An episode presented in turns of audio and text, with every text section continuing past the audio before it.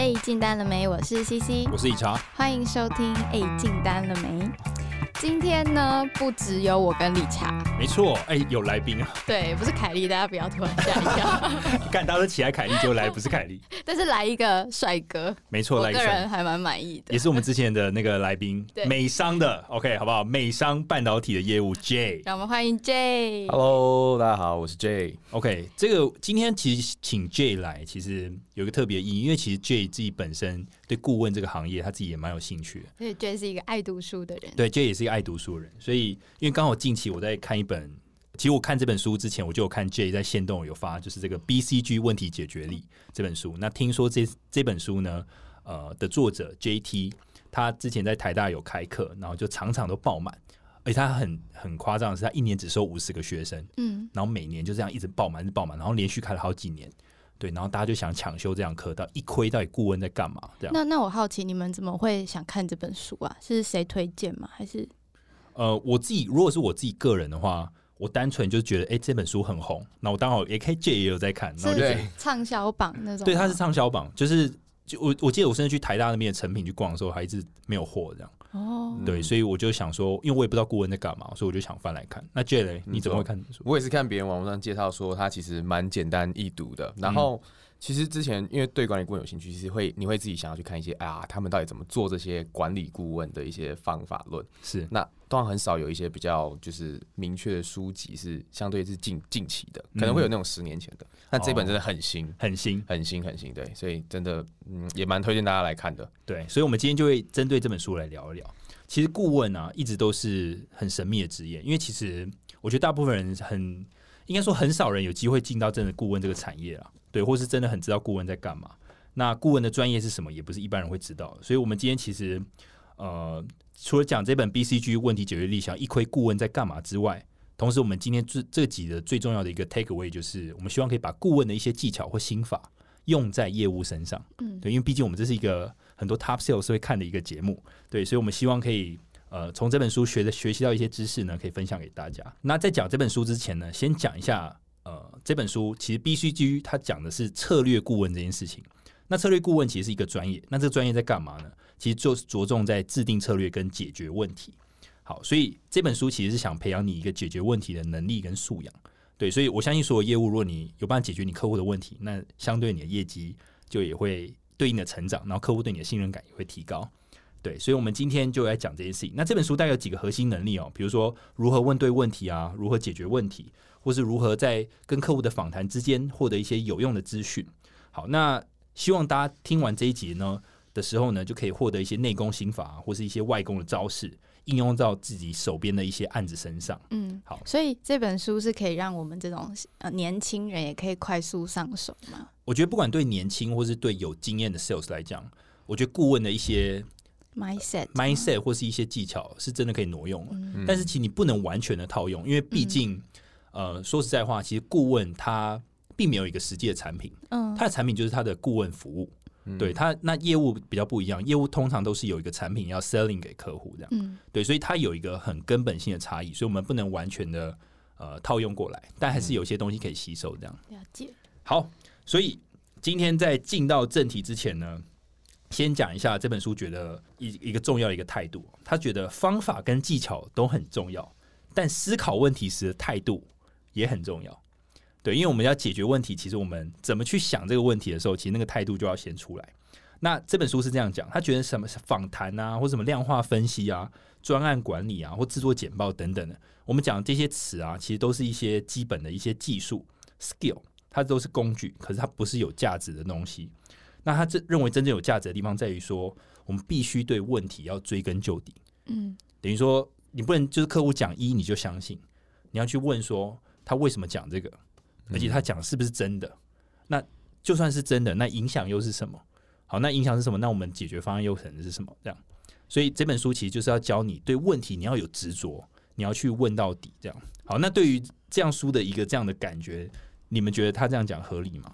就对问题的执着，你们觉得是很重要的事情吗？在你们现在手边碰案子的时候，嗯，就是要去判断客人给的资讯的重点是什么因为有时候客人给的资讯是会说谎，对对那他说谎一定有一个动机，那那个动机是什么？他不会平白无故在那边跟你说谎，除非他有什么问题。所以他说谎的动机就会是那个很重要的资讯。是所以对客户讲的话，就是稍微都会想一下说。呃这个的目的是什么？然后还有这个应该对应到我想要收集的资料的哪一个 checklist 里面？嗯，而且你还记不记得我们老板之前，就我们前公司的老板有讲过一句话，就是 “You trust your customer, you better trust your dog”。对对对对对，意思 意思意思就是说，你千万不要去相信你的客人，你应该你你如果你相信你的客人，你不如去相信你家那条狗的。对对，其实其实这句话其实隐含的意思就是说，其实客户讲的话你不应该照单全收，你反而去呃要去想说他背后没有讲的是什么，或是他背后隐含的讯息是什么。嗯，J，你同意吗？对啊，我蛮同意这件事，因为你刚刚讲态度，其实他想表达出来的，我相信他一个形象相对热情，那很多时候业务也被大家认定为是相对积极、相对热情的一个角色。没错，对啊，这是跟呃我们现在在做就是平常自己的的活动啊，还有自己在做的一些跟客户的接触，其实我相信都是会能够有帮助的。有关联嘛？OK，、嗯好，那接下来呃，准备进到这个对问题思考的这种积极的态度之前呢、我们先来一个轻松平常的话题。我们平常不是会有就是看很多社会上的一些新闻啊，或者一些议题，就是会不管是在 Facebook 或者在呃电视上都会播出来，然后大家会引起讨论啊，或者正方海那个或是反方啊等等。好，那今天举假设你今天在新闻啊，突然看到新闻主播那边讲说啊，台湾人才外流，全部跑到美国、跑到中国去，或者说啊，最近什么少子化严重啊，未来你这些抚养就是越晚出生的这些年轻人，他以后抚养他自己爸妈的那个压力会越来越大。嗯，好，那你在看到这样的新闻的时候，你第一个想法念头是什么？先看是哪一台播的，哎、你这个很好哎、先确认来源啊，先先确认立场。来源还有立场，因为很多假新闻啊。嗯，OK，对所以你看到比如特定媒体的时候，你就会觉得说它的可信度没有那么高。自己是个有媒体试读的人。对我现在都会停一下，比如说我看以前小时候啊，看到什么人才外流，就会觉得哦好惨哦，是台湾好惨哦这样。可是我现在都会觉得，嗯，是吗？对啊，但是人才外流会想到的就是，比如说国外的薪水就是比较好啊，嗯。同样产业来说，那或者是国外的机会啊，或者是国外的天气啊，比如台北天气那么差，嗯美国天气可能就真的很好，我也不知道，嗯。就是会想到一些这些，但嗯、呃比较不会吓唬到我的吓唬到你对对对，那 J 呢？就如果你看到这样的新闻，比如说啊少子化，或者是说人才外流，你会有恐慌感吗？就第一时间你会有恐慌感吗？还是你觉得呃多多多少少会吧，尤其当你人生阶段是到可能可能你刚毕业准备要进到职场的时候，这种时候你一定会对这种东西特别敏感。对对啊，然后你可能因为没因为他用的渠道，比如说他说看一零四调查，那假设你刚好用一零四，哇，真的跟他的资料是完全一模一样的时候，嗯，你也很难讲，对不对？就是你就会就有一点信了，就是他讲这件事情是有根据的，对不对？嗯，好。少，少子化还有一个更可怕的说法，叫什么负成长，嗯，就以后老人会比小孩多。嗯对，现在也有这种。然后年轻人压力越来越大嘛，对不对？对啊，对尤其那种新闻有讲说什么，哎、你看，就是现在通常是一一对夫妇只生一个孩子，然后你就回头看身边，哎、真的都生一个孩子，或者是一对夫妇养一只狗跟一只猫，就有更那个，对，就会相信你的狗。就只能相信狗了。好，我觉得你们两个讲的，我觉得都非常好，而且我我要 echo 一件事情，就是刚刚 J 你有提到的，比如说如果他又援引一些呃一些资料，比如来自一零四，或是来自一些比如说政府官方的数据，因为有些政府会做一些产业的报告啊，或是一些反正他就感觉好像花很多研究员花了很多时间做一些实际访谈或问卷经济部工业局之类的做出的报告。可是我这边想要 echo 一件事情，就是说这本书有讲，千万不要只相信那些官方试出来的数据，或是客户给你的数据，即便他跟你讲说他有花时间或是花人力去调查，因为那些数据其实背后都来自于一些假设。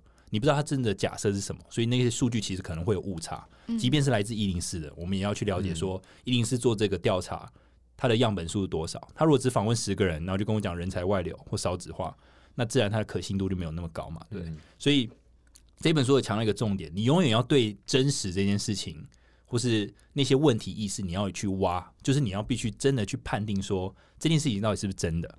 对，那你要自己花一些 effort。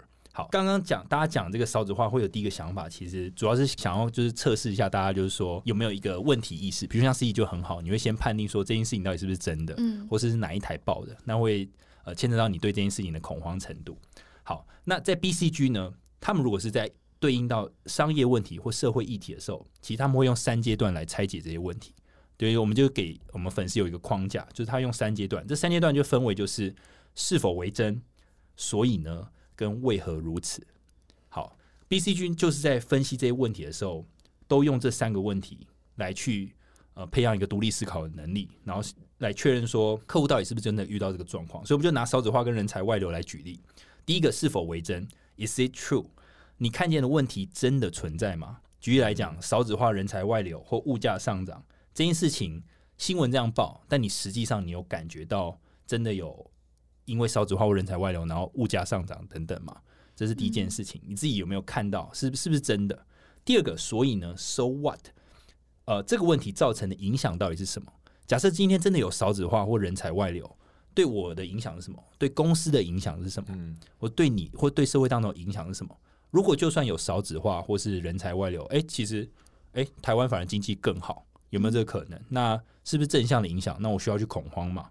对，那这就是第二个问题意识。好，第三个就是为何如此，也就是所谓的 why so，就是为什么这个问题会造成这样的影响？两者之间的关联性是什么？比如说啊，少子化真的会使我的抚养的负担真的变重吗？真的是这样吗？这中间的关联性是什么？那是经济的问题呢，还是社会价值观的问题？所以，当你在反问这三个问题的时候，其实或者去追问这三个问题的时候，其实你都是在培养自己独立思考的能力。嗯对他不是哦一个议题过来哦我就马上就相信，也不是只反问一次，他反问三次，是不是真的？所以呢，呃为何如此？所以如果你在对应到客户，如果跟你讲一些资讯的时候，比如说哦 J，嗯，很高兴你今天来，但我跟你讲，呃，我们现在的这个整个预算啊，整个降低很多，我可能没办法跟你采购那么多产品了，要么你降价，要么你走，我们要找其他 partner。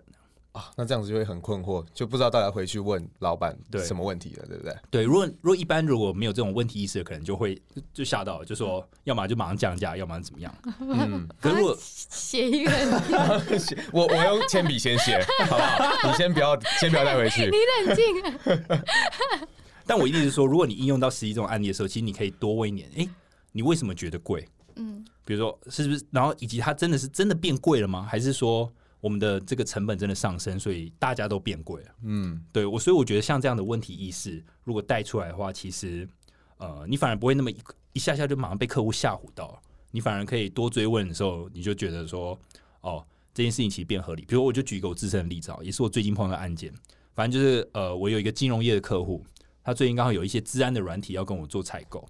好，那原本他其实已经有采购一大批了。对，那他价钱，比如说好了，他买了大概一千个，然后每个单价可能是一百块，他就问我说：“哎、r i c h a r d 你今天来帮我做这个治安的这个软体啊，你可不可以也算我一个一百块这样？对，就是单价一样是一百。我就说，嗯，可能没办法，就是因为他跟我买的量其实很少，嗯我他可能只买大概五个 piece 吧，可是他原本是买一百个 piece，我就问他说，那你原本的那个价钱怎么来的？他就跟我讲说，他其实买了大概一千个以上，所以才有这个价钱。然后那种追问之下，我当然不会让价，因为我就说，因为你没有买这个量，所以我真的很很难给你这个量。那要么就是你今年就一次只跟我才买一个大的量，我就给你一个优惠价，那他就觉得合理，那我们就可以再继续谈。所以他并不是真的觉得贵，嗯他反而是觉得说，你有没有办法在那个量的，就是你要知道那个量的时候，你就觉得他的问题就没有那么奇怪了。嗯嗯，对分享一下，就是说，就是说，在看到我自己在看这个书的时候，嗯其实我觉得这这就是一个，就是说你问问题的的方式有没有一个逻辑啊？嗯然后有没有一个框架？啊、我自己以自己以前比较常用的是，我在别本别的书上有看过，有一个类似云雨伞的模型。云雨伞，云就是下下呃乌云，然后雨就是下雨跟雨伞。雨伞对对对，那这样这样子的一个框架，主要就是说，你今天在被叙被客户叙述到一个问题的时候，到底他描述的是像看到乌云这样子一个事实，嗯哼，还是说他看到乌云，他判断可能会下雨，嗯，这是一个论证。对，然后然后再来就是他可能会下雨，所以他带了雨伞，是一个行动。对，他今天在描述你今天的对口的，他在描述问题的时候是在哪一个阶段？哦，那你这样一个框架，你就可以去反思说，哦，那今天客户说他很急要这个东西是他的行动，那他背后的动机可能是什么？嗯，那他说，比如说他老板很紧张了，他告诉你他的判断，他老板很紧张，那他可能需要什么样的行动？嗯又或者是说，他今天观察到了公司明年预算要被砍掉了，嗯，这是一个这是一个事实。对那预算会被砍掉之后，他可能分析说要砍谁，然后砍完谁之后，他要负责做什么样的准备，这又是再往后推的。嗯哼，所以你可以不同的阶段的话，你就可以跟你的对口有不一样的应对进退。嗯哼，那我自己在用的时候啦，我自己在跟跟客户用的时候，我发现其实这某种程度也增加客户的信任感。嗯，他会觉得你是一个思考相对缜密，而且有逻辑性，每一次问问题都可以用一样的方式去问到他的时候，他也会习惯于这样的方式来回答你，更清楚的去论述一件事情。哦，等于说你就是一个有逻辑的人来找他，他也可以有逻辑的回应你。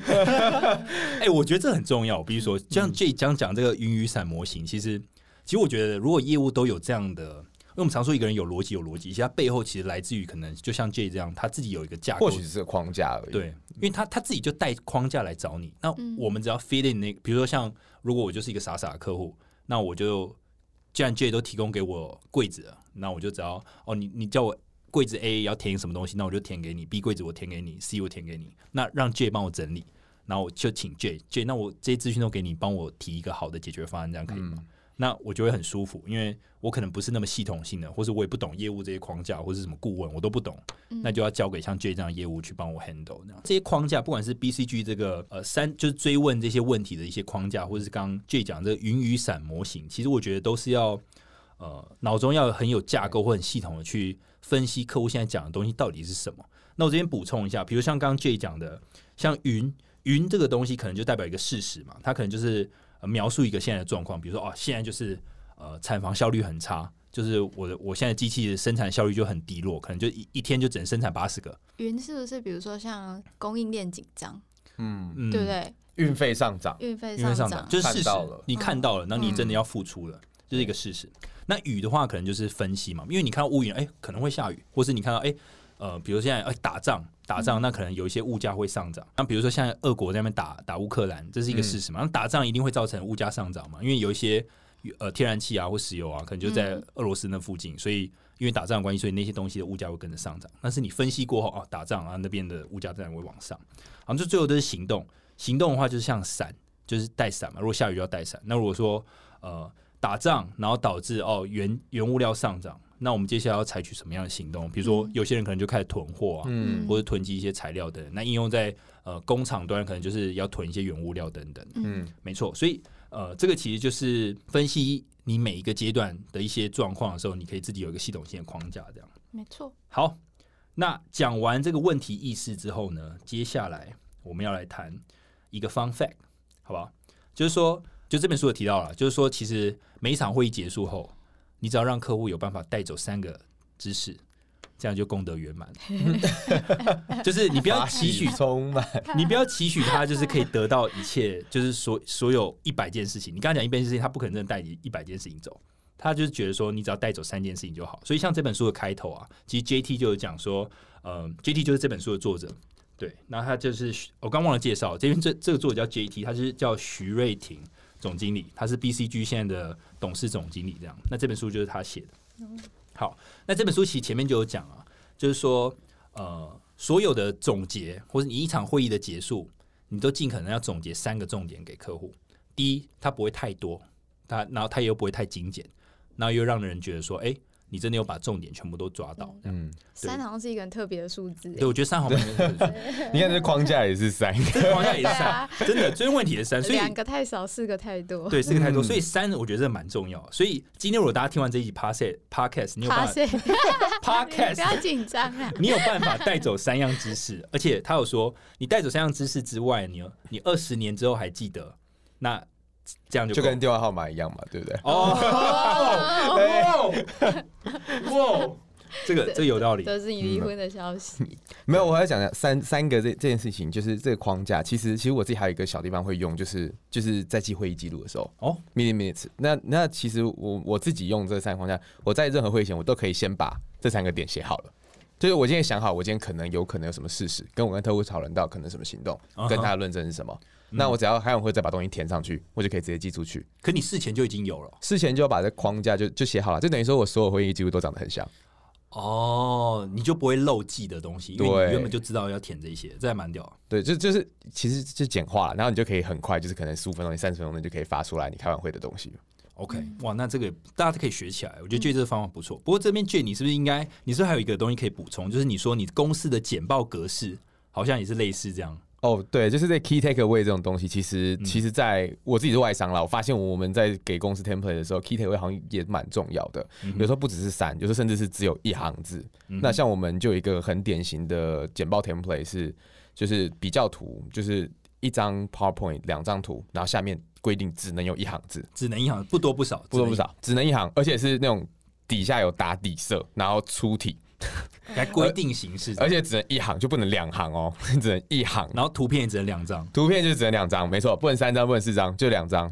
那你们公司定这个一个 PowerPoint 的模板的这样的用意是什么？这样的格式的用意是什么？其实每一个 PowerPoint 都有不同的的用处，但但两张图通常我们比较常做的是比较，比较前后，嗯对，或者是甚至说我今天想要告诉一个就是呃一个变化好了，就是可能我进来或者我没进来会跟你有什么不一样。OK，比如说卖产品的时候这样比较，比如说二零二一年你的营收是多少？比如一百亿，那如果我这个 solution 带进来，那你二二零二二年可能就变两百亿，就前后对比，然后一行字选择我，然后这叭叭叭，这个 solution 就对了，这样应该就是说什么产能二十 up，对不对？价钱三十 down，哦，这么这么露骨的一句话对对对，非常非常露骨，对。什么不记得就记得这张图哦，好，而且我觉得这个有好处，就是因为其实你知道，有时候这种技术会议啊，或者科技的会议，其实有时候都很冗长。就有时候我我甚至开过那种金融会金金融业的会议，一次就是两三个小时，所以你听到最后，我自己都忙了。对，那我相信客户也可能就忙了。可是像 J 这样的方法，其实就是因为它的简报相对单纯，可能两张图一行字，那就算你当下可能有点分析，你稍微看一下，哦哦，那个这页大概在讲什么这样。营营收上三十趴，成本加上对啊二十趴，OK，舒服。尤其像尤其像现在又就有什么视讯会那个有没有？就是这线上会议，哎、那音讯忘记点，已经开始发 PowerPoint。哎、而我只有看到这一行字，不知道提问题提什么的时候，要突然被 Q 到，哎、有什么问题啊？你那个数字马上被问那一行。好好，所以刚刚这个只要记得三件事，我觉得就是一个怎么样，不多不少，然后又可以就是很快的把这些重点全部理清出来。好，那讲完这个重要的东西，只要带三件事之外，接下来我们要讲问题解决的三要素。OK，又是三，三，三，又是三。那我觉得这个东西我自己看到的时候，其实我自己是蛮兴奋的，因为这又是另一个思考的框架。就当我们今天呃，比如说我们在见客户之前，其实我觉得有三件事情我们可以先做。第一，先厘清客户的现状是什么。客户的现状就是说，在我们还没有帮他解决问题前，他现在的状态是什么？我们要了解他现在的情形。比如说啊，他现在假如是某用一个某一个产品，那产品的成本太高，或软体成本太高，或他人才外流非常严重，这就是他的现状。那接下来呢，这边要提醒一点，就是说，在厘清现状的时候，我们一定会访谈客户嘛。比如说问客户说：“哎、你最近公司好吗？我 我可能不会只是好 你，最近好不好？最近好 我我不是理科太太，哎、大家最近还好吗？但是这边要问讲一个，就是说客户一定会跟你讲很多资讯嘛，而且你也不可能只跟一个客户聊。比如说啊，C C 你是我的 A 客户，然后问 C C，哎，C C，呃，听说你们最近公司人才外流很严重，嗯呃这件事情是真的吗？那可能 C C 会给我一个答案，呃，是好像好像是真的。对我身边的同事最近都离开，那可能 C C 是 H R 部门好，那的确可能他身边的人真的走蛮多。那我后来也去问 J，J 可能是呃某一个 B U 里面的系统工程师，那如果他说，哎、你有觉得人才外流很严重吗？有别的公司都在挖角，哦都在挖角，可是没有离开嘛，对不对没有，他们都拿 package 过完年就走了。OK，更多资讯，好，那怎么像走的？如果我碰到像 J 这样的讲法，那我就会觉得说，嗯，我会有点半信半疑，就是对我可能会想要再多去确认是不是这一回事，我可能再多问 J 的同事。好，那这边提的一个重点就是说，客户提供的资料你不能照单全收。对，比如 J 跟我讲说，他他的身边的同事又拿了很大的 package，好。多、哦，真的很多人，你不知道。那我要知道多多嘛？就是我可能要三个，我不能马上照单全收。OK，对，所以这件事情是很重要。厘清现状的时候，千万不要照单全收客户给你的资讯。嗯，对，这是很重要。第二个就是定定目标。你今天你的窗口，他可能是 decision decision maker，他可能跟你讲说，我今年 J 我找你进来，我就希望透过你的解决方案，帮我们这个网站的浏览的这个呃怎么讲百分比提升二十趴。我希望我的网站越来越 popular，大家都可以来浏览。哪里有这么合理的客户？你介绍我。我我意思就是说，他好了，他如果 他的五十趴。他的目标如果很明确的话，嗯他会这样提出来嘛？就有一些比可能比较 solid，虽然我自己可能通常都要花很久才知道他的目标是什么。对，他说我就想要多一点。对啊，越便宜越好，越多越好。哎、嗯但是他跟你讲多一点的时候，那我问你说二十趴够吗？你就可以反问他。嗯我觉得你可以给他一个数字。那如果说二十八，哎，OK OK 可以，那我们就可以再继续聊下去。好，那所以这个目标很重要，因为目标就代表说客户希望问题解决后的状态是什么。其实这个很很 key point 的原因在于说，如果你没有去定那个目标，那你就根本不知道你到底要走到哪里去，嗯你懂吗？你就感觉在像一个在森林里面一直晃、一直晃、一直晃，可你却不知道终点在哪里。对，所以一定要问说，OK，你要营收破十亿吗？你的利润是要上升十五趴，这都是目标。如果客户跟你讲的很模糊，那你要问清楚，或是你问错人了，那么再换一个人问。好，所以当你有现状跟目标之后呢，接下来第三步更重要，就是现状到目标这中间就是一个途径。业务就最重要的就是，或是顾问最重要的就是，我们要建立那个途径，建立那整个把这个轨道把它铺起来，让客户可以从现状往目标迈进。OK，好就是要怎么过去嘛？没错，怎么过去？那这也就是业务提出的 solution，或是顾问提出的 solution，就会在这个途径上面。等于说，我们把客户的目标、呃现状都定出来之后，我们就说，你照我这个方法，我们可以分阶段的到你这个目标，你同不同意？同意吗？那我们就接下来，你预算够吗？什么时间开始做？那我们是不是明天就开始？那这个单子麻烦你先签这样一起哦出发喽，对。上车喽！上车喽！所以你们觉得他 BCG 这讲这个问题解决的三要素，你们觉得有没有含瓜在你所有你现在碰到的所有的客户类型或者客户呃案件身上？哎、这我想分享一下，啊请说对对对对，我我我自己，因为像我的我的业务性质是相对是维护跟改善工厂内的东西。那我们公司其实也有类似像这样子的一个框架，就比如说厘清现状好了，我们会设定一个跟后讨论什么是 as is，As is，对 as is right now，因为工厂如果今天是一个既有的工厂，它有一个现行的流程，对，所以我们 as is 是界定所谓现在在做什么，现在。嗯，然后会跟客户讨论他的目标，我们叫做 to be，as is，然后 to be，嗯，嗯，那有了起点，有了终点，中间就是它的过程嘛。啊那过程就是要 fit in 到你公司的产品，对，带他走到这个旅程，就是说变到 to B 的状况。哦，这是你们公司内部的用语了。嗯，我们我们自己的用语是这样，然后我们就维护跟改善上，你如果有一个 to B，你就可以做出来它的，就是有起点有终点，你可以算位移嘛，嗯哼，就是 delta 是什么？就是一个途径，对不对？对，然后你可以设定 delta 要在多少时间内完成，然后它的 delta 的的变动值是花多少不同的钱可以得到不同的 delta。对，嗯，对对，类似这种步伐。那可是你要先讨论客户，比如，哎，那你的你想要，就像刚刚讲的，我想要越多越好。那二十够不够？三十够不够？四十够不够？你就有不同的 to B。嗯哼，对，那取决于不同的钱、不同的资源，嗯哼。甚至不同的时间。所以你在讲这些 as，也说 to be，然后哎，第三个是什么？位移那个叫什么呃，没有，就是就是你公司的 solution。？OK，那你自己内部报告或是跟客户讲的时候，你也是用这个框架去跟他们来去带嘛？哎，就可以用刚刚那个 template，左边的图是 assist，右边的图是 to B，下面一行字。你可以达到效果，是不是？对对对，to B 通常都会画一个惊叹号，就是我们公司的产品自入。哎、好，哎、大家学起来。你看美商真的业务在那边，他就他们公司也真的是这样做，所以代表说这真的是有这么一个有这么一套的。好，那讲完这个问题解决三要素呢，接下来我们要再 dive 就是 dive deep，好不好？呃，问题解决三要素你已经厘清之后呢，接下来我们要谈一个更重要的问题，就是所谓的识别问题的本质。我们要找到根本原因，也就是所谓的 root cause。嗯，好，那我们呼应一下前面，我们开场其实就讲说，其实呃问题的这个对问题的这种执着，或对问题的这种挖深的这种敏锐度，或是这种态度，其实非常重要。好，那接下来的重点就是说，这个态度其实取决于，就是说我们要挖出这个 root cause 或根本原因。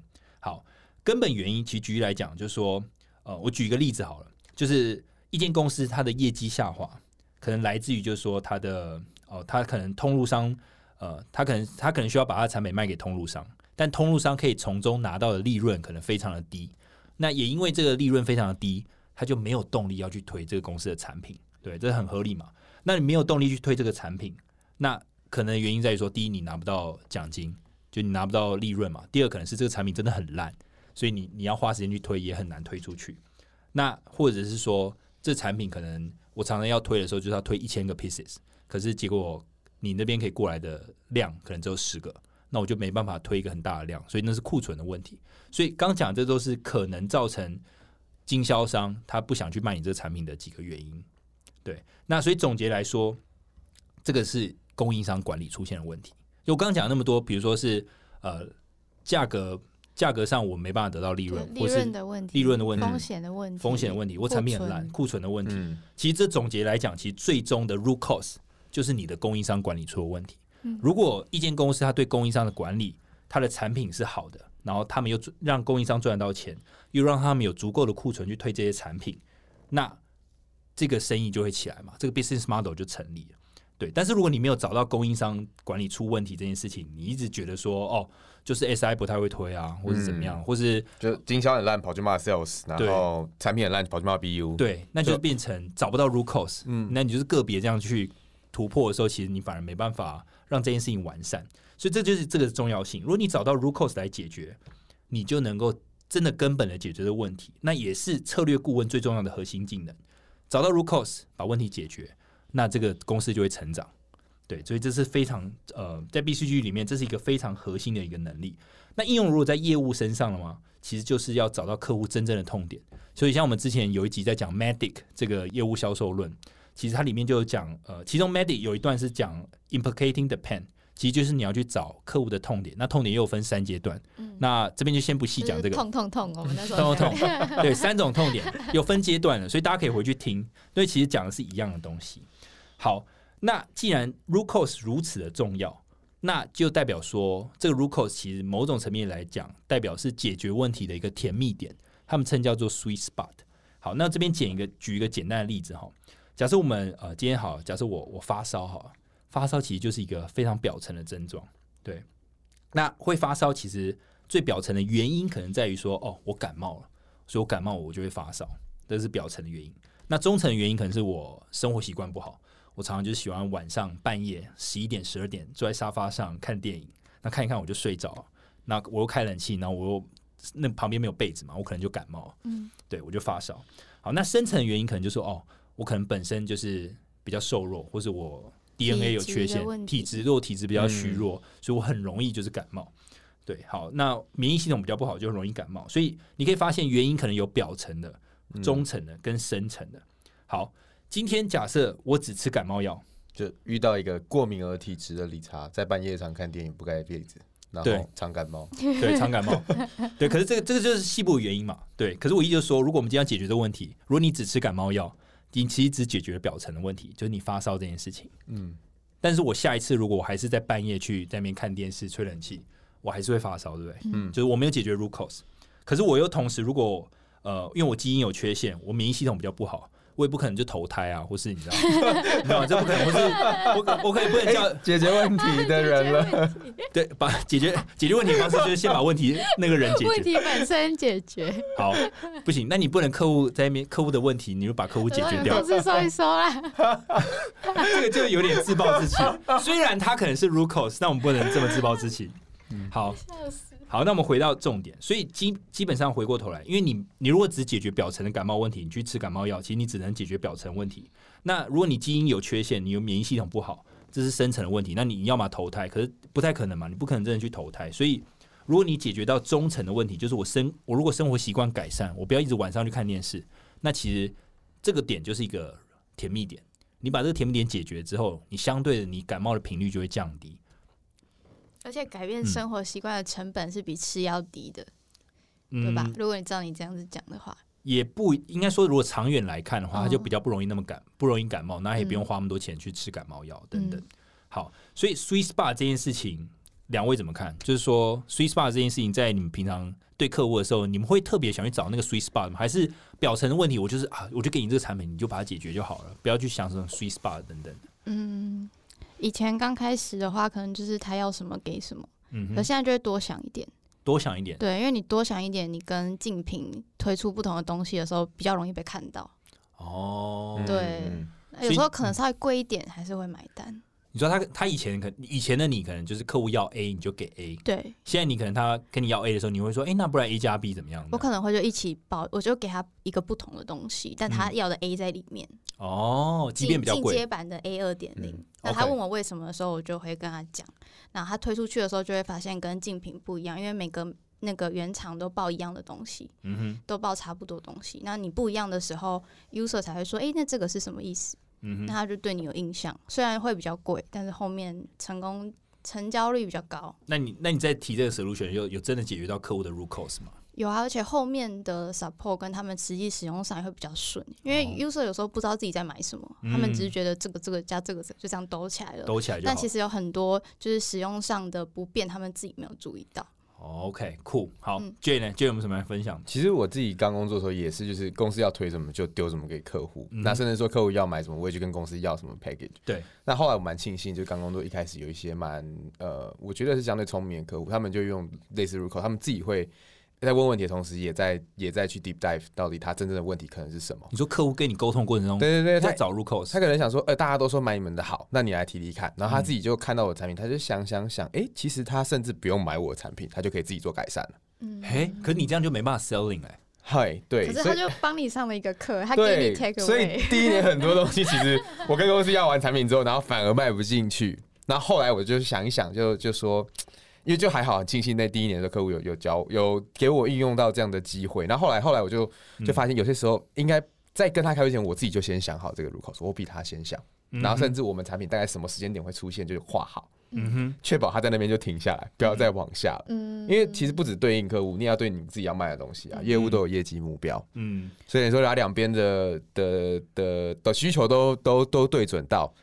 其实才是最终可以成交的关键。所以你第一年就是你被客户顾问的，那第二年就是你去顾问客户，对你，掌握那个、嗯那个开会的主导权。嗯，结果就是第一年有奖金，跟第二年啊、第一年没奖金，跟第二年有奖金。OK，哎、我我觉得 J 这边有讲一个重点，是我想要拉出来独立探讨。顾问其实他不需要去卖一个产品，顾问的 sweet spot 其实就是解决客户的 sweet spot。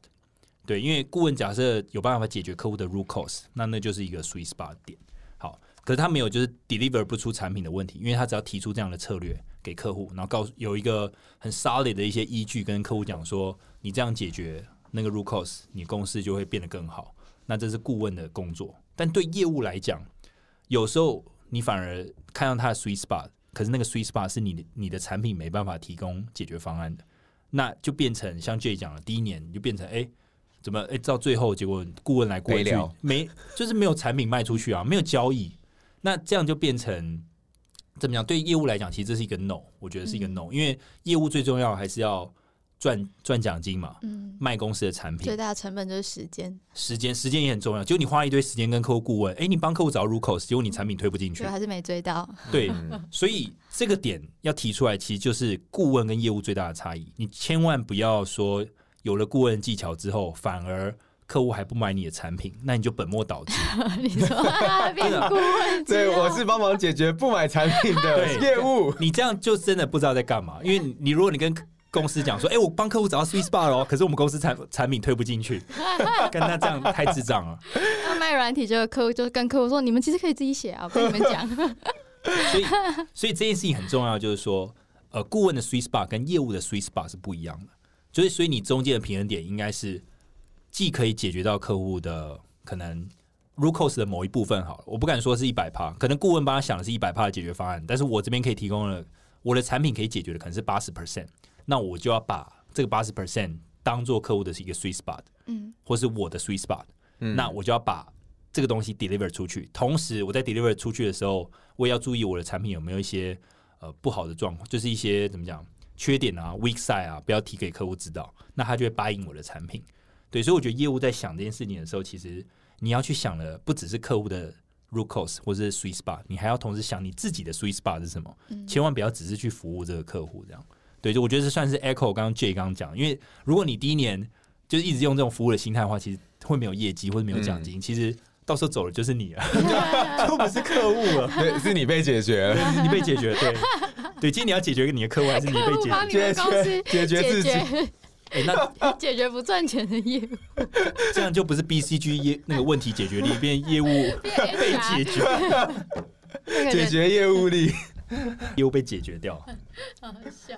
好，不过在讲这件事情的时候，呃，有时候业务是不是有个心法，就是说觉得，哎、是不是我们就会卖一堆屎给客户，什么事都卖给客户，还是只卖对的产品这件事情？我觉得是有哎、点、我我真的有看过，就是假如你真的是想很多的人的话，有些人会运用，就是你了解客户，知道大概大概他在想什么，那故意把他推到导向你们公司的产品，可实际上你们公司的产品根本跟他的入口是完全不合。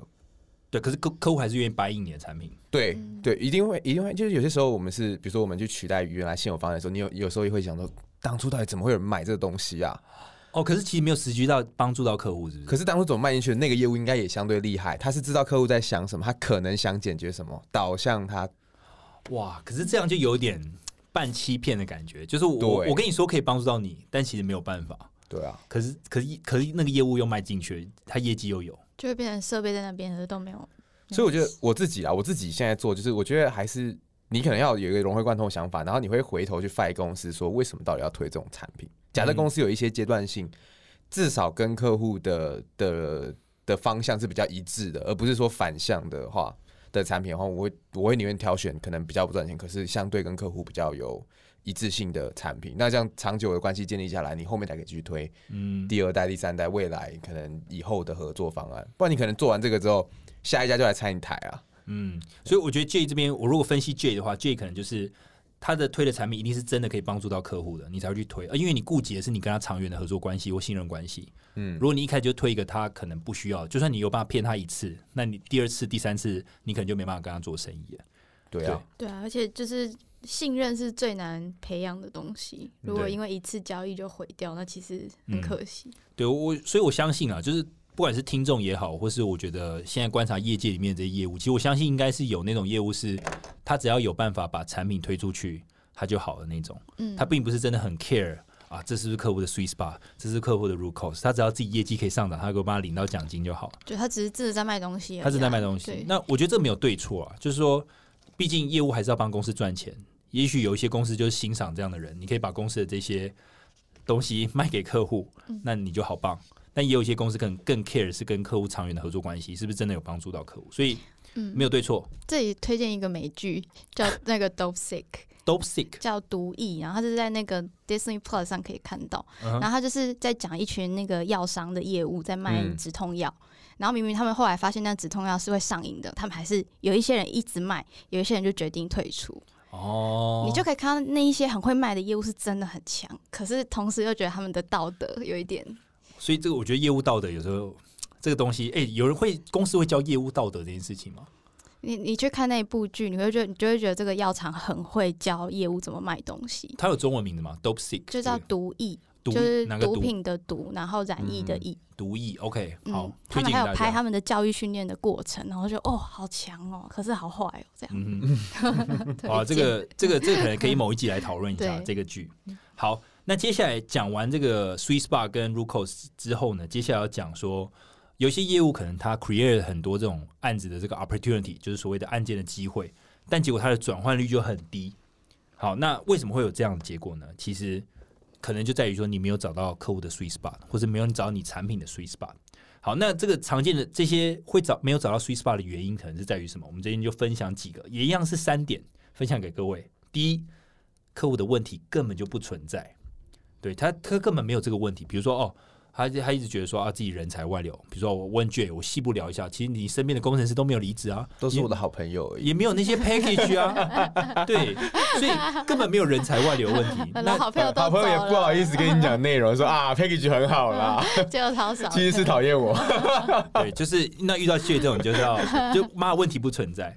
好，那问题不存在，其实也直接分享你要怎么避免这个办法，就是追问是否为真。比如说我问了 J，J 跟我讲说啊，能不能拿 package 就要闪了，那我接下来就真真的去问 J 的朋友，呃朋友不知道是不是真的朋友，同事 同事啊前同事对，J 讲话不能信啊，对，你要多问其他人等等。那我就知道说，OK，那这件事情可能带商榷，可能这个问题不存在。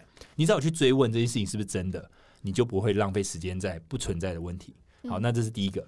第二个就是说，你是不是在解决不重要的问题？比如说，今天你就算真的你 deliver 了公司的产品，然后呃，把公司的这个问题解决，可这问题其实并不重要。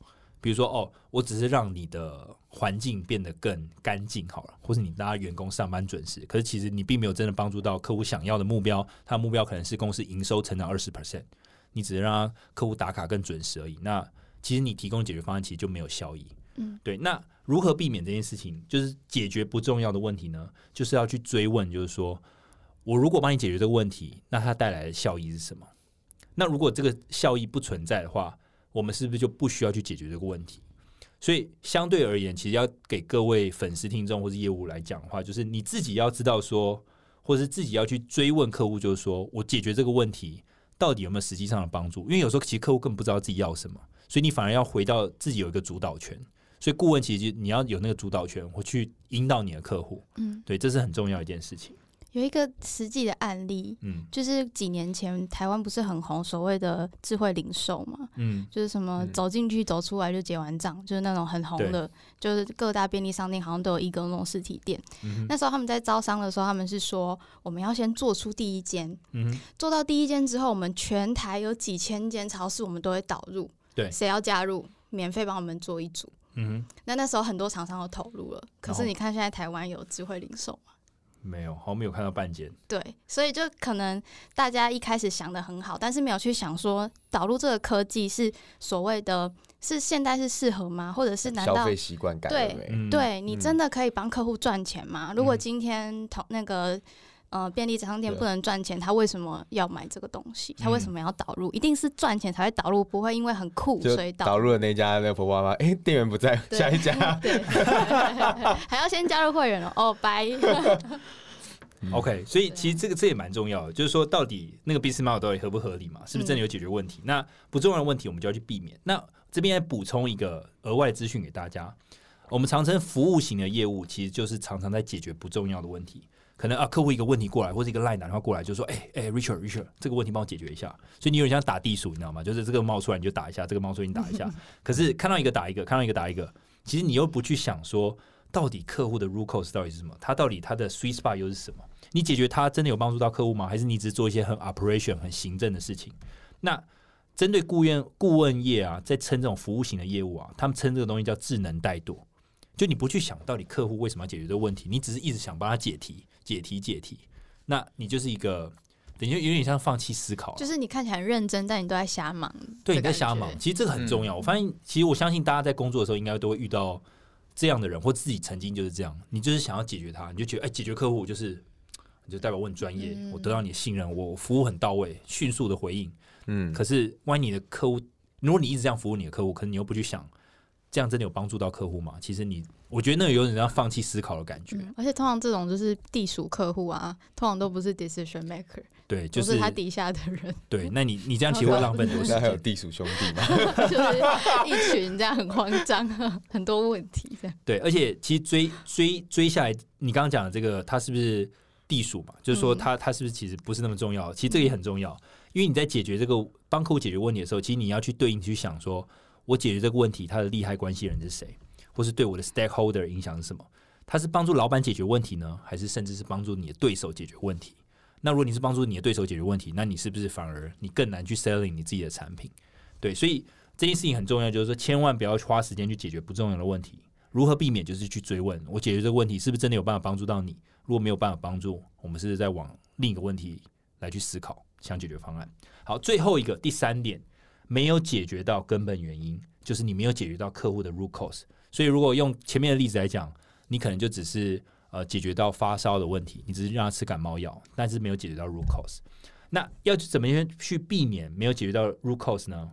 去追问为何如此，就是你这个产品，比如说一直销量一直上不上去的原因上，就像我刚刚前面讲供应商管理的问题，是我们后来才发现嘛，是你供应商管理有问题，因为它产品的库存你没办法给供应商足够的多，或是你给他们的毛利不够多，所以导致他们不想推你的产品。那 root cause 就是你供应商管理要变得更好。好，所以提的这三点呢、其实就是说，呃，大家可以去追问啊，就是说你的转换率很低的时候，其实你追问这三个原因，其实你有办法真的找到合适的一个解决方案。这样，好，那你觉得这三点有道理吗？这样听完，嗯，还是大家已经快睡着了？太多三点了，就就是没有 Swiss spot，没有 Swiss spot。没有 sweet spot。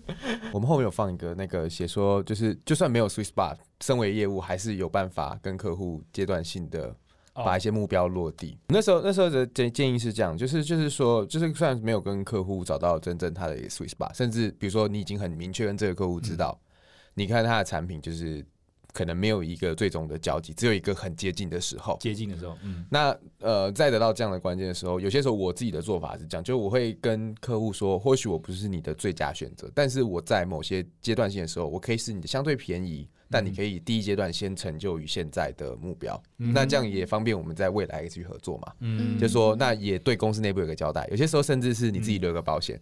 你明知道客户要给你 close 一个大案子的时候，但你很怕最后会最后一刻有其他竞争者出现，你可以阶段性先买点东西就卖掉，然后跟他说：“哦，我们这边先落地，哦，先做个五趴，嗯下来做十趴，再下来做十五趴。”先进再说。对，我觉得这这这样很聪明，因为其实这这又回到一个顾问跟业务最不一样。顾问常常是要一百趴的解决客户问题，但业务的产品有时候就只能解决十趴。那其实你的功用就是，或是你的业务的这个价值就在这边。你先把十趴卖进去，你跟客户讲，剩下的九十趴我们分阶段落地。那其实你就可以慢慢的把自己的产品 selling 进去，因为你已经在里面了。对。但我们那时候有跟 J 就讨论到这件事情，就是说这到底是不是话术？就你产品只能解决它 十趴的十趴的部分的时候，你又要客户白银，那这到底是不是一个话？相对便宜啊，对不对？你假设你现在没什么钱，而且公司的技术可能会进步啊，对吧？现在十趴，以后不知道啊，慢慢做啊。人家买对不对？那种奢侈品也有平民版的，有有但但其实这个点就在于说，比如说好，今天我假设我两个供应商可以解决我问题啊，J 只能解决我十 percent，那我就会想说，那为什么不找一个可以解决我五十 percent 问题的一个供应商？我要找你这样，对。你觉得嘞，J？如果他这样，他如果回答这样回答你，我我为什么要分那么多阶段呢？我如果有办法找到比你更好的厂商，可以先解决我五十趴的问题，那为什么我要找你？所以就是 sweet spot 啦，就是他的目标在这里，有嗯五十趴的厂商，有二十趴的厂商，那就看他的预算落在哪里啊，嗯它更接近哪里，那那个就是你的 sweet spot。哦，也就是说，就算我可能找到可以解决五十趴问题的人，但是他可能开一个天价，嗯对那我可能也没办法白赢对。那有些时候甚至你时间还来得及，你回头再跟公司讨论产品方向是不是要改？对，嗯，OK，所以我觉得这还蛮重要。我觉得如果有这样的一个思考模式，其实反而很多案件原本可能会流标，那也许透过这样的方式，可以跟客户说服，那你就先买个十趴的产品吧，因为你因为预算只有这样，我们才是最合适的这样。对，好，那接下来呃，进到我们最后一个最精华的一个阶段哦，就是所谓的用访谈找到真相。那这边一个副标就是透过假说如何快速解决客户问题。好，那其实这段就是要总结前面刚刚讲的三个三个什么 又是？三来，你再复习一下。好，第一个三，好，这个三步骤，可是这个三步骤不太一样啊，就是说这个是整个访谈，访谈过程当中会有个三步骤去准备，分别为就是准备、呃筹划跟访谈，一样分三个阶段。干，可是它每个阶段里面又分三个步骤，所以我已经放弃，我已经放弃删这件事情了。我现在就把它讲清楚，你要几个三，你自己再分类这样。好了，反正我这样简单讲了，就是我们在跟客户约 meeting 之前啊，我们前面会做准备嘛，然后约访，然后最后做一个简报。我现在就是要讲这件事情，BCG 他们是怎么做的。好，那像我就直接讲，在准备的时候呢，他们一开始会建立一个假说。我们这边举一个情境，假设你客户是游戏公司，他可能未来希望就降低他的自己的营运成本。好，那现在有这个情境之后，我知道他想降低他的成本，他又是游戏公司，我自己马上就会提一个假说出来，就是哦，游戏公司，那我也知道东南亚的游戏市场非常的大，他一定会想往这边发展，他一定会想去东南亚拓点。所以，假设我公司有一个东南亚相关的营运呃的解决方案，可以降低它的成本，我就会把它放进到我的简报里面。好，那这就是一个建立假说。在客户你还没见到客户之前，你就先预想客户可能要什么，他的需求是什么。那这就是一个建立假说的一个很重要的过程。你不是等到跟客户确认之后你才提出假说，而是你自己先想客户可能要什么，就把它准备起来。嗯，好，那准备起来要放入一个 PowerPoint 里面嘛？他们称这个东西叫做 Ghost Deck，就是所谓的呃鬼怎么讲鬼 PowerPoint 嘛？就 这是什么？这个叫什么？这样这样翻译过来很怪，但是 Ghost Deck 有点像是就是说，呃，还没有呈现给客户之前，你先做的一个初稿了，就你把可能你想放的东西都把它放进去。比如说，哦，我知道他想要往东南亚拓点，那我就把东南亚这边拓点的一些可以降低成本的一些方案放进到我这个 deck 里面，对它当做一个骨架里面。那我可以放一些在东南亚一些成功案例。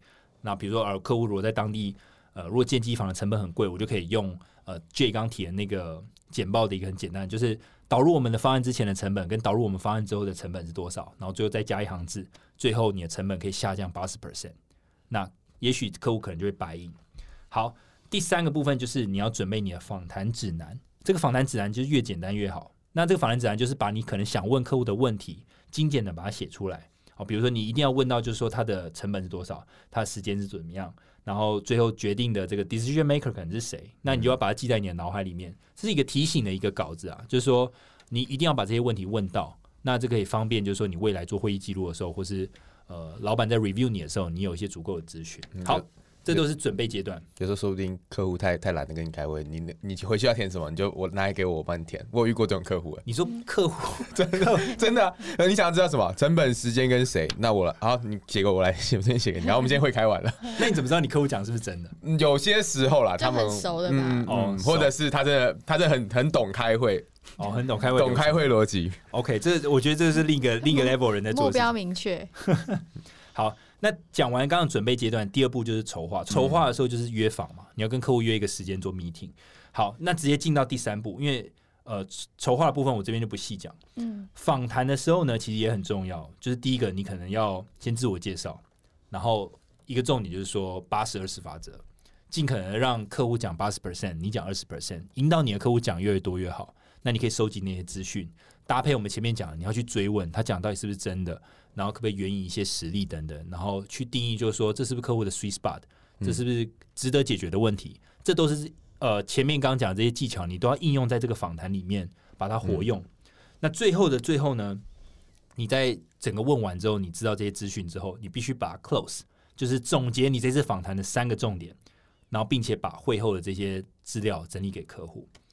那这三个重点可能就是说，好，那我们今天这个整个讨论完，第一个，我们可能东南亚要准备就是针对这个呃解决方案，我们要做一个 POC。第二个，那这时程可能排在什么时候？第三个，可能呃我们后续要安排一些教育训练等等。嗯，那就完整的把这个会议把它 close 掉。嗯好，那这边补充一个，当你做完这整个从准备、筹划一直到访谈，其实那是一个很完整的过程，然后让客户真的有明确的方向要往哪边走的时候，其实它就是一个很成功的双赢关系。因为你不只解决到客户问题，你同时也开始在 selling 你自己公司的产品，所以这是一个双赢的一个模式。这样好，两位有什么想法吗？所以所以 close 其实就很像给客户伞的感觉吗，就是给他确定我们接下来要做什么。嗯，这这边的 close 行动 close 比较像是做一个总结啊，你要去哦做一个整理，嗯因为有时候会议中谈到很多东西嘛，嗯，那你要去抓三个 key takeaway，就是三个重哦点给客户就说，呃那我们这三个方向这样 OK 吗？下一步是什么？OK，对，或是因为有时候其实今天与会的人可能他不是 decision maker，嗯假设我们后来了解到客户的 sweet spot 或者他的 root cause 可能是另一个部门的人要进来一起开会，那这件事情就很重要。那我们就会说，那我们下次约的 meeting，另一个 BU 的 head 是不是可以一起进来一起开会？那我们再带我们这边相关的团队一起进来跟他开，你知道这样这个顺序就非常的流畅。嗯，了解。嗯，我自己在用的时候，我就觉得八十二十非常重要，因为其实再多的准备，你都是基于假说。对，对，八十二十，你真的听客户去验证到底假说对不对？有的时候当然是拍拍手说哦，你们说的都对，我真的是非常需要这件事情。嗯但其实更多的时候是可能我们有某些东西想错了，嗯，他会必须去修正。那像吕霞刚刚说，就是要请另外一个 BU 的人来解释对，跟澄清。也要提醒一点，就是这个假说其实可以不断修正。比如说，我原本的假说可能认为就是说，这个公司可以去东南亚拓点，然后他可能想要降低他的成本，因为我从其他的客户案例我知道这可能是一个刚性需求。嗯但结果你聊一聊发现，哎、哎、他老板比较爱北亚，啊，他比较北亚，或他想要去欧洲发展，那那去俄罗斯，对，俄罗斯那就有点疯子，那就赶快 close，马上直接 close。哦，今天没有重点哦，俄罗斯哦，嗯，好好，简单的讲就是这样。那一 J，我们是不是要再举一个实际的案例，我们来模拟一下？好，我们来我们来把前面今天有讲到的一些呢验证一下。对，因为我们其实我们做一个情境啊，就是我们话剧时间，对话剧时我们现在间，话剧，嗯对，我们跟 J 非常认真，所以今天 J 就是模拟他是客户，我是客户，对我是业务这样。好，那我们是情境情境你要直接讲吗？你是顾问吧？对，我是顾问。嗯，呃，业务顾问，啊业务顾问业业务顾问务顾问，好好好好，所以人人物有了，人物是我是你是客户，我是客户，然后理查是业务，没错。好，然后我们的情境是这样子，就是我今天是身为一个客户，我曾经买过理财公司的产品，那这个产品是负责用来做晶片的。那做晶片的时候，我现在明下个月就急需要一百个晶片生产出来，可是我现在机器只能做八十个，对，我就把理查 call 来，嗯哼，理查一查，你们家的机器怎么样才能够多做二十个，变成下个月可以做一百个出来啊？OK，好。那当我得到这个需求之后，我就会跟 J 说：啊，真的吗？你你为什么那么突然急需要一百个？原本八十个不够吗？下个月就要啊，下个月就要，客户就要跟我们要了。好，OK，所以我接下来我跟他问完之后，就他他有迫切性，而且他急需生产到一百个，但我的公司的产品只能到八十个，所以我接下来就开始准备。好，我就想说，哦，干好这样的 sweet spot 是什么？可能有大概几个 sweet spot- sweet spot，那我就在建立一个假说，就是说，第一，我是不是要帮他提升产能，把原本八十个我们只能生产八十个的产品，把它变升级到可以生产一百个，这可能是提升产能是一个方法。我建议他多买一点我们的机器，或是多升级我们的机器去提升产能。第二个是提高良率，可能就是说原本呃原本它其实可以生产一百个产品，可是就只有八十个堪用，那我们是不是可以把剩下那二十个的良率提升？那他既不用给我们采买新的设备，同时他又可以 deliver 他的客户一百个产品。那这是第二个可能我我想到方法。第三个，我觉得可能甚至会建议我他就是建议 J，就是说你是不是可以只用八十个产品就达到一百个产品的价值？简单来讲，就是要他把他手上那八十个产品的价值提高，然后去 deliver 给他的客户，就叫他不要去想提升良率、提升良率或提升产能这件事情。所以我可能一开始准备的时候，我就会准备这三个点。是我想要跟 J 讨论的一个方向。嗯，好，所以跟 J 聊的时候，我可能就会准备一个简报，就问说，嗯，J，所以我提的这个三个方案，包含提升产能、提高良率，或甚至哎，你干脆不要去想这个提升产能或呃提高良率这件事情。我建议你干脆直接把你客户的售价直接提高好了，不要去想那二十个，因为现在真的很难，技术很难做到。嗯所以你让你怎么想？你有没有你自己这样听完，你有没有 prefer 走哪个方向？我觉得啊，如果是我。可能会可以取决我的角色。那我们今天的角色定位是，我是跟呃，看剧良率比较相关。对，我的剧本我被设定是，哦，我是一个懂良率的工程师，所以所以产品的瑕疵我很了解。他说，对我觉得良率真的势必有要提升了。过去一个月都被人家打报告写说良率太差，但是这个瑕疵我们一直搞不定。利差，你有没有好的方法？OK，好，那我这样听完我就觉得说好。那既然客户的他想要提升提升良率嘛，那也在我的 sweet spot，就是可以客解决客户的 sweet spot 范围内。那我接下来就会说好，那 J，那你下次可不可以带可能你的主管或者你的工程师，可能是跟良率提升相关的工程师，我们进来一起讨论。那这个重点其实就是他是可能是我的 decision maker。那同时我这边也带我们这边可以解决良率的工程师一起进来，来去约一个下一次的访谈。好，那最后我就会总结，就是说好 J，那今天我们有三个 key take away。第一个，我们要 POC 你这个瑕疵侦测的解决方案，帮助你们公司提高良率，然后让你们可能原本可能只能生产八十个产品，变可以提高到一百个产品，这是我们的重点目标。第二个就是说，你可能在做瑕疵侦测的时候，可能会有治安的疑虑，那这个段我们会找一些 third party 的厂商进来，确保你们这个整个 POC 过程是安全无疑的，你就不用担心被骇客害进来。好，那最后就是我们可能最后会安排一个教育训练。来去把这个提升良率的这件事情技术移转到你们工程师身上，嗯，好，所以这三个 key take away，我就问，所以这要买吗？这个教育训练是可以卖的吗？多少钱？跟我说，赶快明天下单。好，那那 那 就可以了，那我们就可以开心的去签约。OK，去钱柜还是签约？签约。好，所以吃饭了。所以这个实际案例整个分享给大家之后呢，其实我觉得还是要总结啊，就是你可以发现，我们虽然只举部分的 BCG 里面的跟问题解决相关的知识分享给大家，但是我们觉得这也是可以应用在业务的一些案件的这些顾问的上面，这样就你可以活用它，用在实际的案例当中。好，所以希望大家对问题这件事情啊更有热情，会去挖、去了解啊，为什么是这样？是真的吗？为什么会这样？然后以及它最后的关联性是什么？嗯嗯。好，好那今天就是感谢 J 跟理查，谢谢大家 邀请，我很我很高兴可以跟 J 聊这个东西，因为我自己也成长蛮多的这个东西，看得出来你很开心，两个感情很好。好，好，那我们今天就到这边喽。我们 Podcast 每周三更新，我们在 Apple Podcast、Spotify、Sound On、KKBox、First Story 和 Mixer Bar 上都有更新。现在 Mixer Bar 上有会员专案，欢迎大家去支持哦。今天就到这里了，大家拜拜，拜拜，拜拜。